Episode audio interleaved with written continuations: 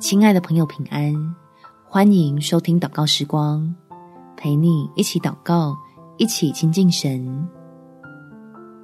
自信的底气来自天父的爱里，在罗马书第八章第三十九节，是高处的，是低处的，是别的受造之物，都不能叫我们与神的爱隔绝。这爱是在我们的主基督耶稣里的。掉进自我怀疑的迷宫时，记得想想天父那永不改变的爱，能帮助我们快速放下惧怕，找到要做出行动的正确方向，好让你我身上美好的创造可以变成高举主名的荣耀。我们一起来祷告：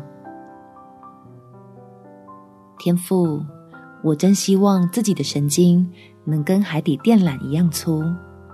才不会总被别人嫌太过敏感。我不想在一边擦眼泪，一边自我怀疑是否反应过度。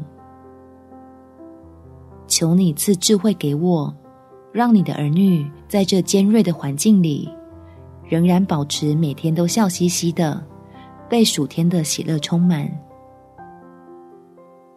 将自己身上敏锐且细腻的特质，看作是份珍贵的礼物。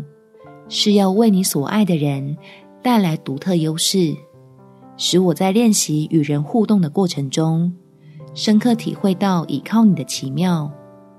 我竟能借着专注于发挥自己，而轻松克服负面的情绪。